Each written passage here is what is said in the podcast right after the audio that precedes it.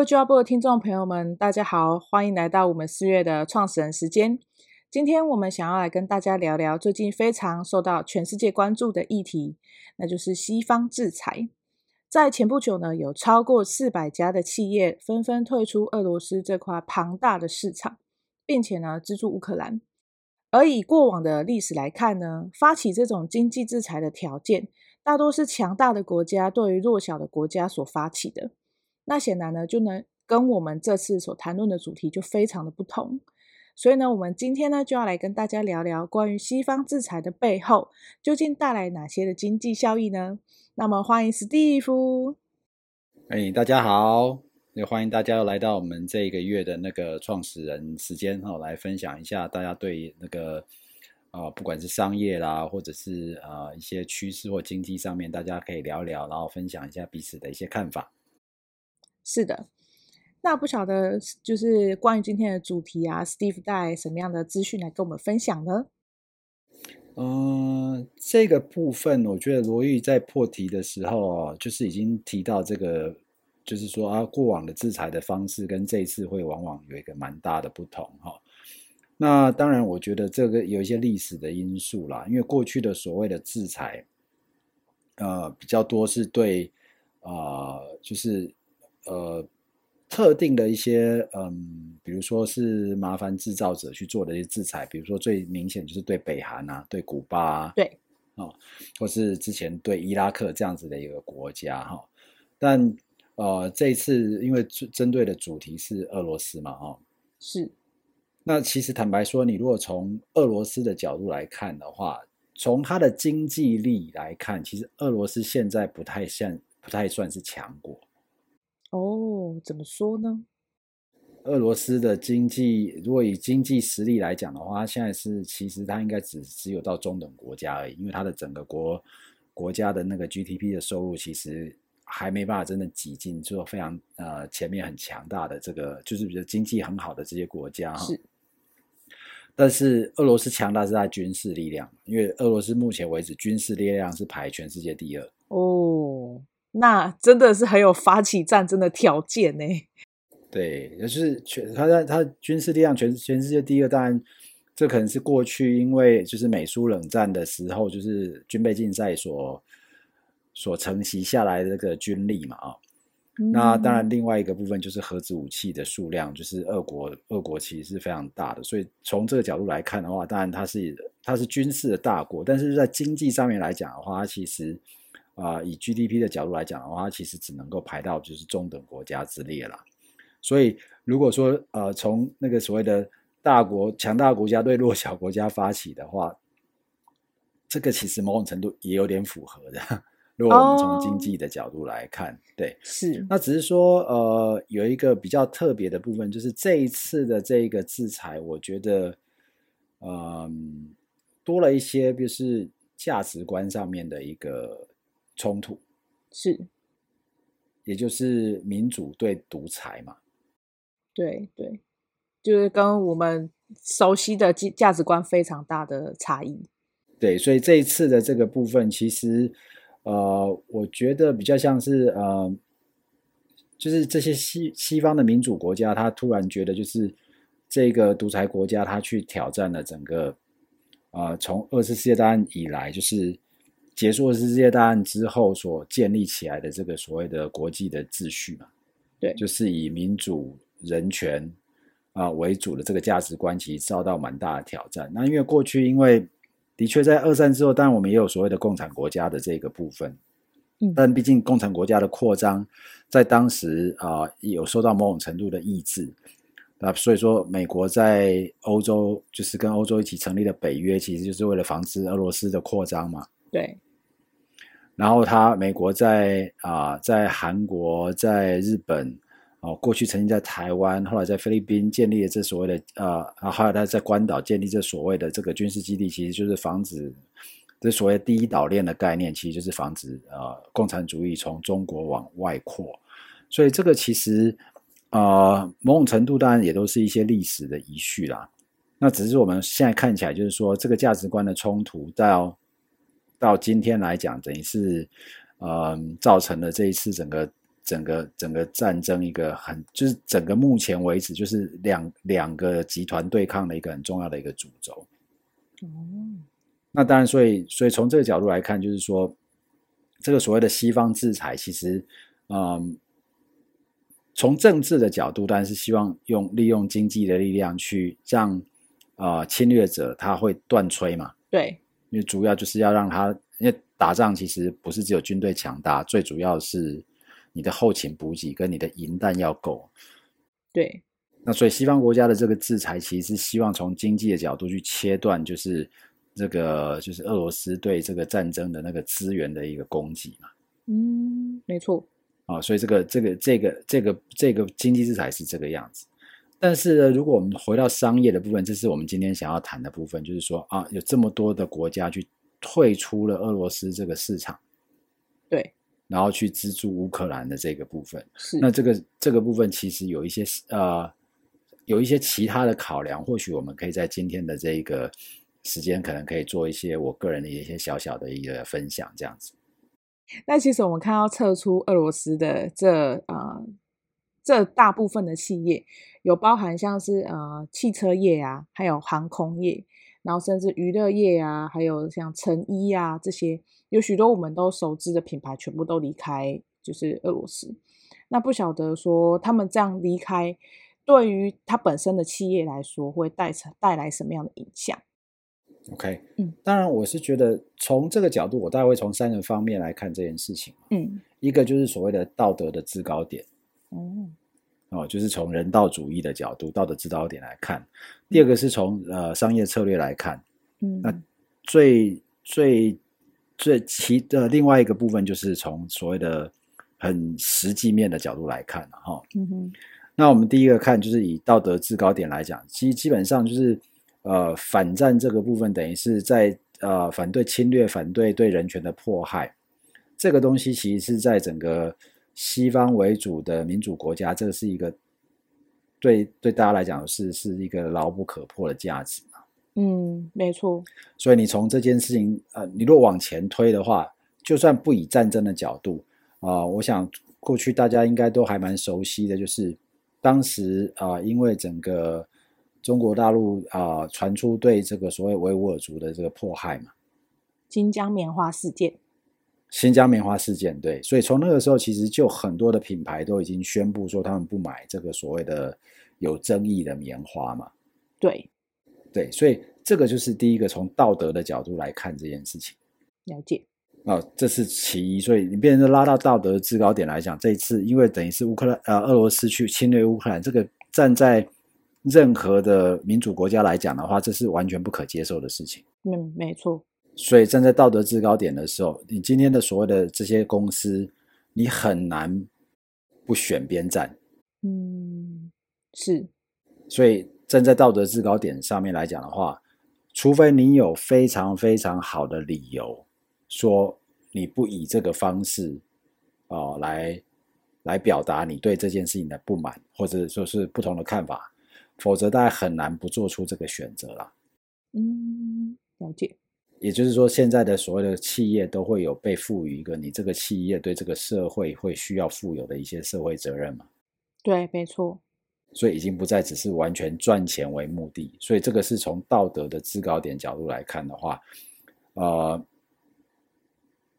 应该很难有企业在这件事情上面啊、呃、不做出这样的选择。是。那不做出这样选择的的企业，其实去会需要承担一个相当大的道德风险。嗯，那这个部分就是要能够真的把这个东西啊、呃，以不撤出的部分，然后还能够全身而退，这个可能需要非常非常充足的理由，或者是极高明的运作。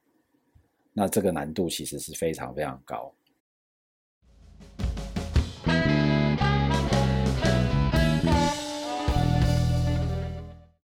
那就是因为像您刚才有提到说，呃，如果在这个现现在这个道德标准来看的话，呃，没有撤出俄罗斯的这些品牌，他们会可能面临到很难的生存啊，或者是他们的企业形象就会受到重创嘛。那像一个很知名的企业就是 Uniqlo，他们在要决定撤出俄罗斯的这个决定，他看起来是下得有点慢，然后有点犹豫。那甚至他呃没有立即关闭他所有的就是那些店家，然后也没有就是大量的资助乌克兰。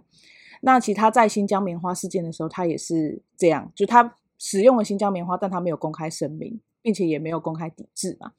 那所以其实呃这样来说，Uniqlo 还是还是很有名，可是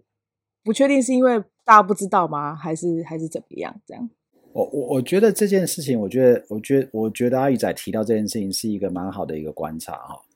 呃，其实你如果从呃呃 Uniqlo 的创办人刘景正他自己的。他自己坚持的理念就是，呃，政治跟商业其实是不应该有牵扯跟相关的哈。可这很难呢。他对他讲了一句话，就是说什么，就是呃，他也说啊，那个俄罗斯的人他也有人权啊，他也有穿衣服的权利啊。对，这我可以认同。嗯，那那所以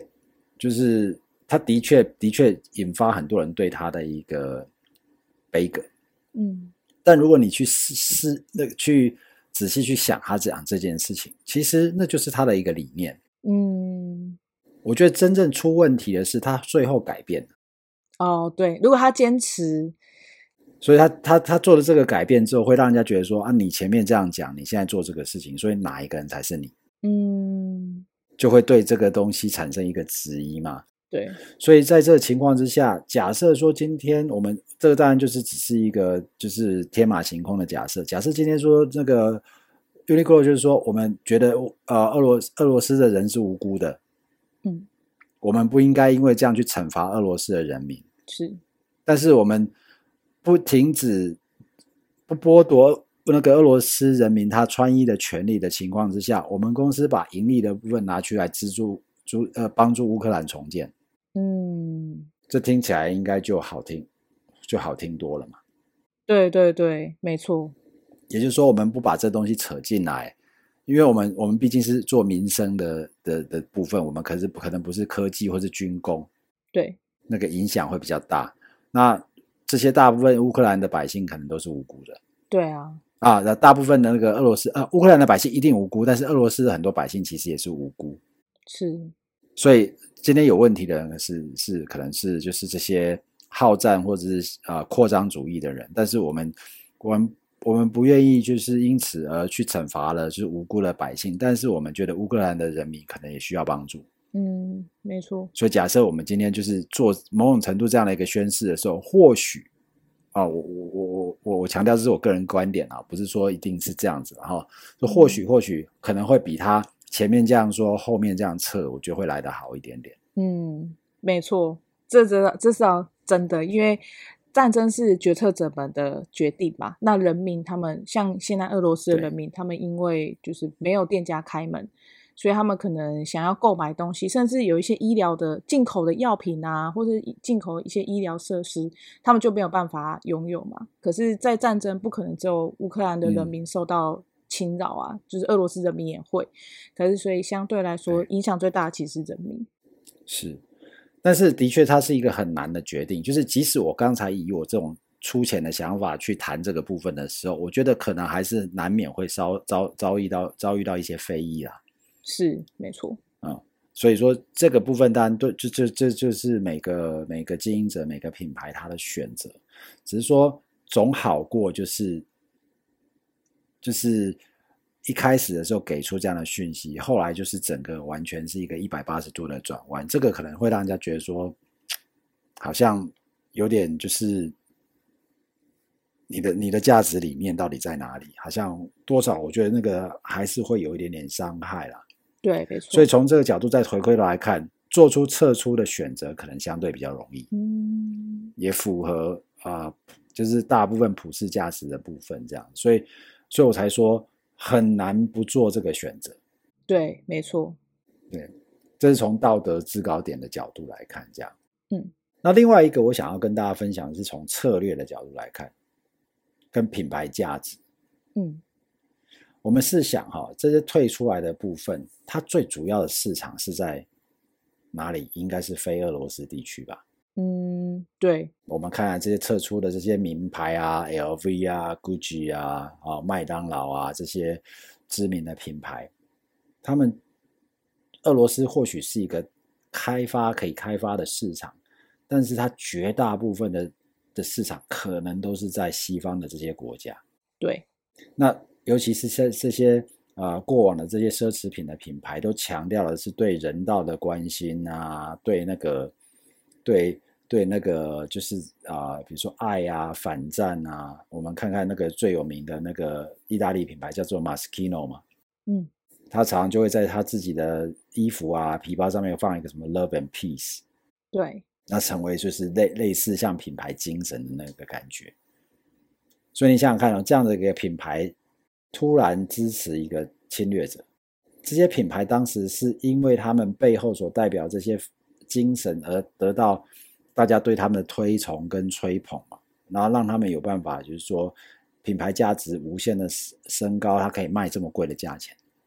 对，没错，它多少有一些这方面的这个部分在里面。那强调所谓的社会责任啊，强调这个。他们这些名人，你看看这些背这个名牌的名人，可能会参加公益呀、啊。他们通常都是对啊、呃、民主、人权跟反战这个部分，其实是是是非常重视的。所以，如果今天他们做出了支持俄罗斯的选择的话，我觉得那个对品牌的伤害是非常非常大。嗯，没错。那对这些品牌的角度来说的话，他们可能承担不起。他们好不容易花这么长时间所建立起来的品牌形象，一下一夕之间，因为大家的杯葛跟质疑，整个就是从神坛掉下来。这个是这些品牌可能都没办法从商业跟品牌策略的角度来讲的话，这是他们负担不起的事情。嗯，对，对，所以站在所以从从这个策略跟商业跟商业策略跟品牌价值的部分的话。这个时候，其实大部分的品牌，尤其是这些所谓我们看到这些撤出的品牌，撇开道德制高点不谈的话，就商业策略来说，离开俄罗斯对他们来说，其实只可能损失一段时间的这一段时间的销售，但是却会保住他们整个长期以来所建立起来这种啊、非常高的这种形象。所以对他来说，这个牺牲其实是一个非常明显看得到的一个呃可控的一个选择，就是也是对他们品牌的一种自保。那同时可能也利用这个机会，让这些爱这些品牌人更爱这些品牌。嗯，对，我支持的品牌是反战的，我支持的品牌是是是是那个所以对人权的支持，所以那个会加深这个忠诚度。对，没错。可是，像有一些资讯业的品牌，好比像呃华硕好了，像华硕他们就是呃有一些晶片上的原物料也是得跟俄罗斯就是进口嘛。然后尤其像台湾这种就是加工类比较需要用到不同的原物料的呃这些国家，就也蛮多需要跟俄罗斯进口，可能像天然气啊、石油啊，或者一些就是特殊的金属。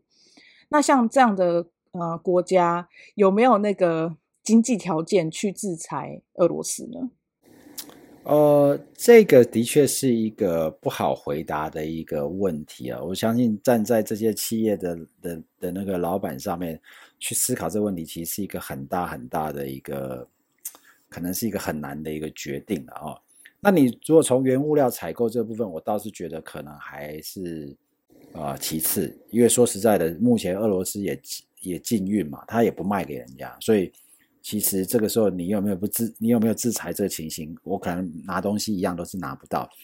但是就俄罗斯所谓的名为就是他禁他的那个禁止运输出出去，除了就是说有点类似像啊恐吓跟制裁，就是反制裁的味道。其实说实在，他也在为他长期要做战争的一个准备，因为这些东西他可能国内自己也需要啊。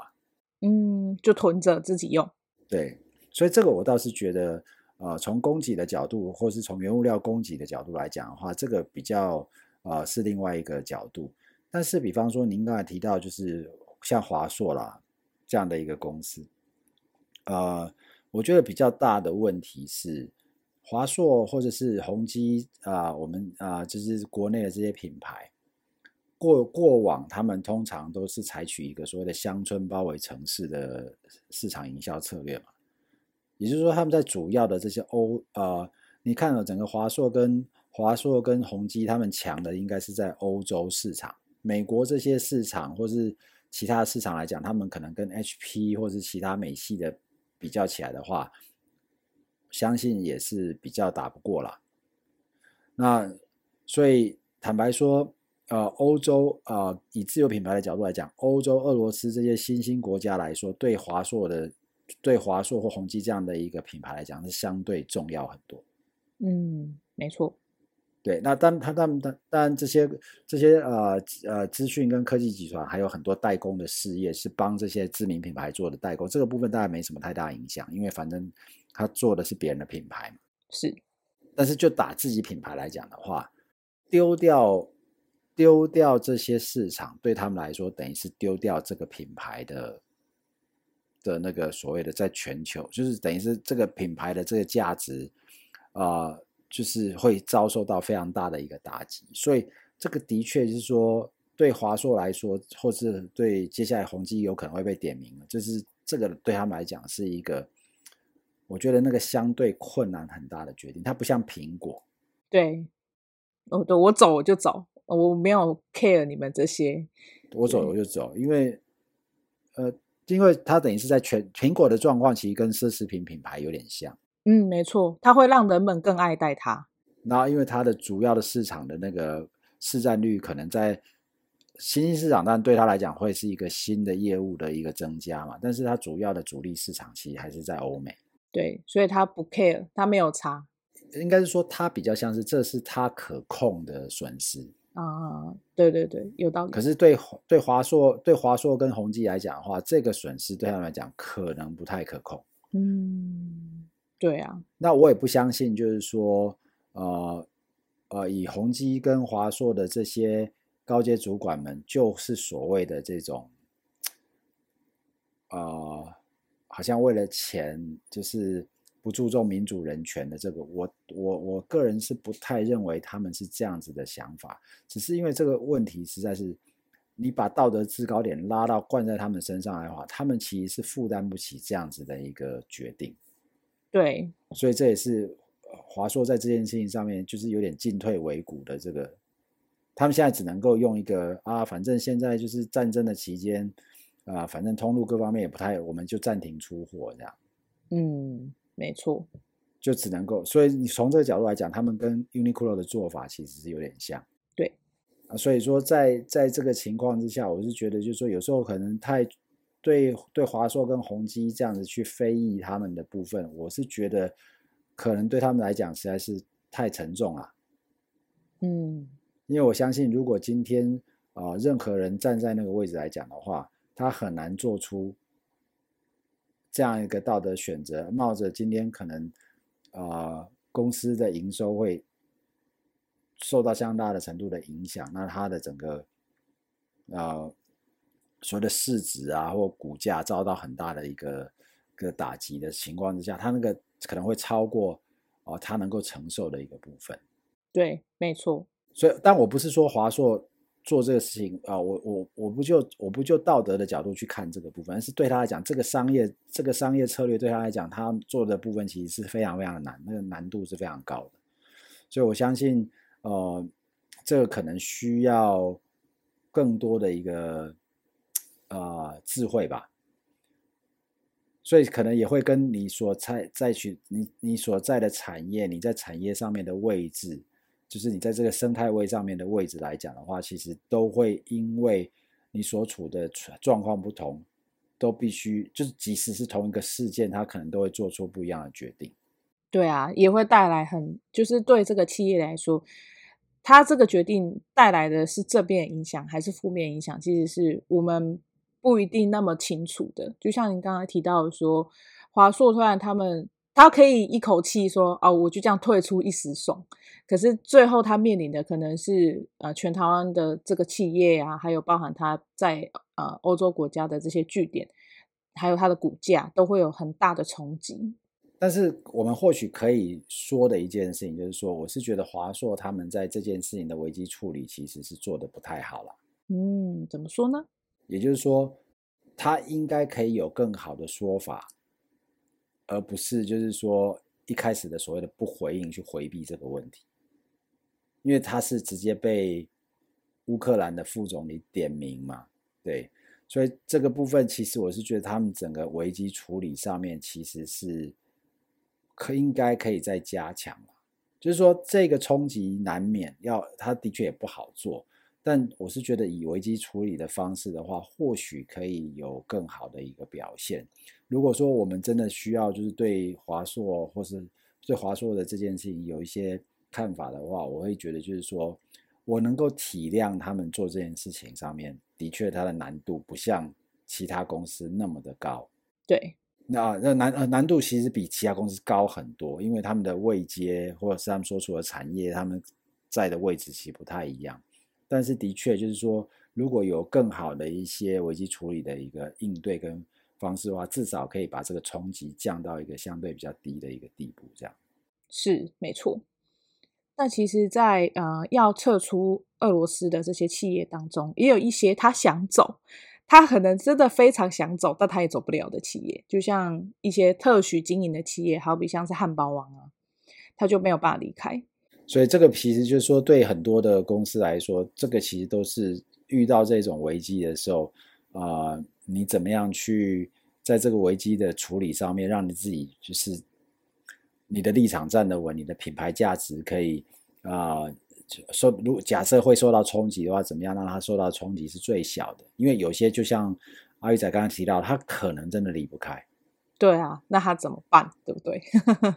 那离不开，离不开的时候，你就是要为这个你离不开的这个部分去做最好的所谓的危机处理，所以让你今天会受到的非议跟责难相对会比较小。是，没错。所以这个是从啊、呃、整个策略的角度来看这个部分。所以这些大部分离开的离开离开的部分，对对离开的公司，其实它很单纯。它如果从整个全球布局、品牌价值，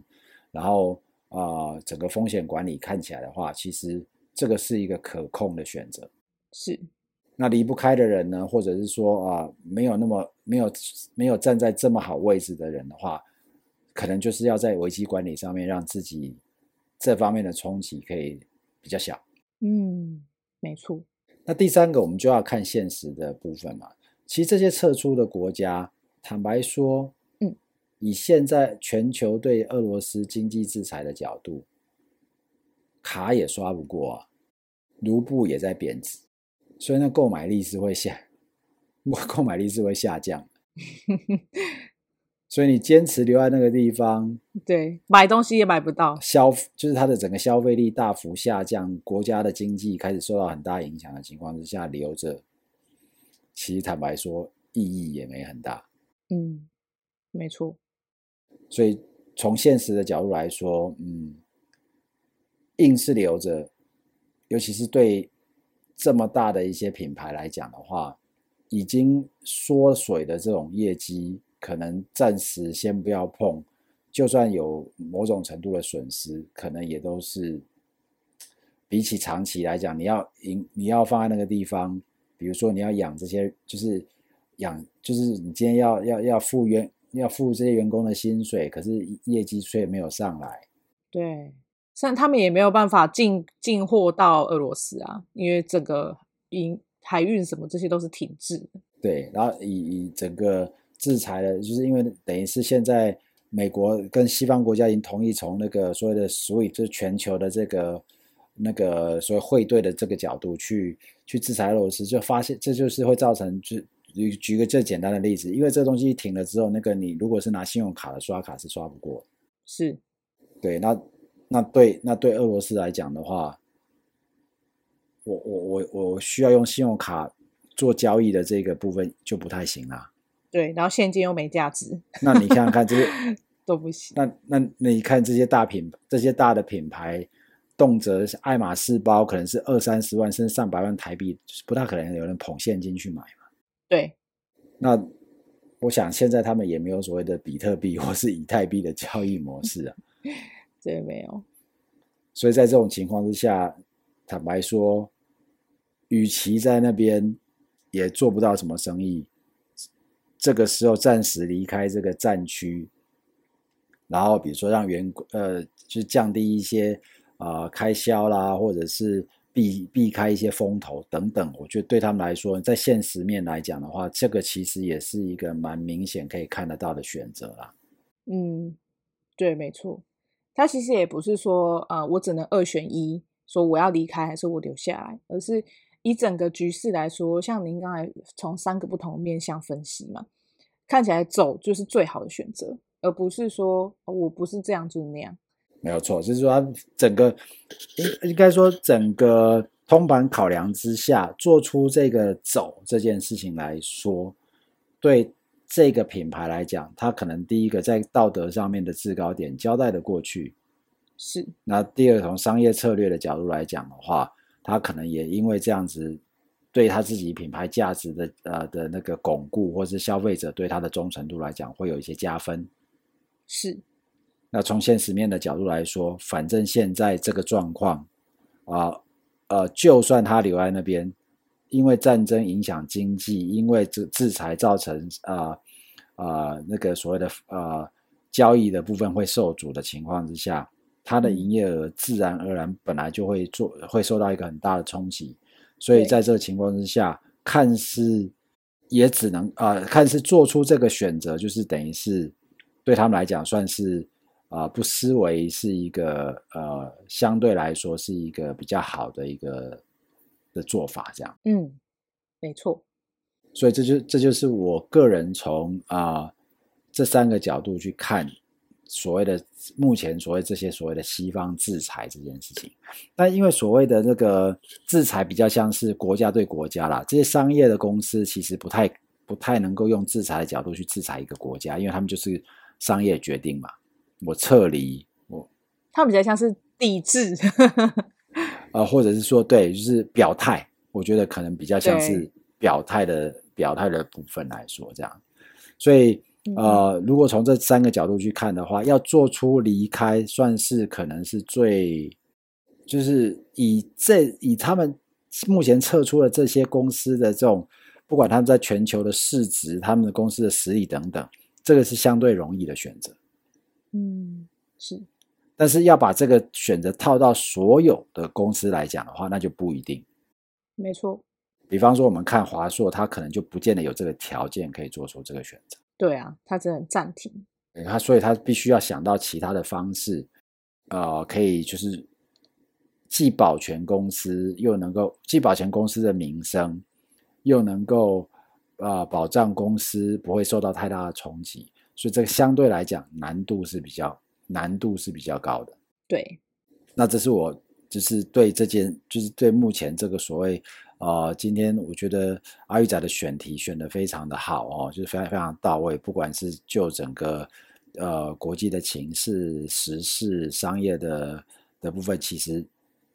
这个是一个目前可能最被大家讨论的一个话题。那只是我个人会从这三个角度去看这件事情，这样。嗯，很棒，非常感谢 Steve 今天的分享。我觉得呢，Steve 的这个眼光非常的。精准，就是不管是说啊、我们可能表面上看起来这些企业离开它就是离开了，可是实际上它背后带来的这些经济效益啊，甚至品牌意识的提升啊，然后还有就是让更多的呃，因为一个国一个品牌撤出，就会引导另外一个品牌跟着撤出嘛，所以其实它是环环相扣所带出来的结果。那刚刚您提到嘛，他也有从策略面看，从品牌价值看，甚至从现实面看。从我觉得这是一个很好的方式，就是我们看一件事情，它不会只是说哦，我就是看到我现在看到这一面，而是他会从不同的角度去分析这件事情。我觉得这样很棒。呃，当然就是希望说这样子的一个看法，其实也是提供大家做参考。我相信可能有更多呃呃，可能学有专精的。的朋友们可能也可以从其他的角度啦，比如说从地缘政治的角度，从其他部分来看，这个其实都只是啊、提供不同的观点。那只是我们比较 focus 是在商业这个部分。那至于所谓的制裁啦、国家这个部分，那当当然就是不是不在于我们目前讨论的范畴这样。是，好啊，那我们今天的广播就到这边喽。好啊，那就谢谢大家啊、呃，就是再次聆听我们的这个创始人时间。是的，那如果有更多关于像是策略啊、领导或是危机处理以及谈判这些方面的领域想要了解的话，可以到 Steve 的粉丝专页上面去留言。那喜欢我们的节目，请不要忘了订阅、分享。那我们下集见喽，拜拜，拜拜。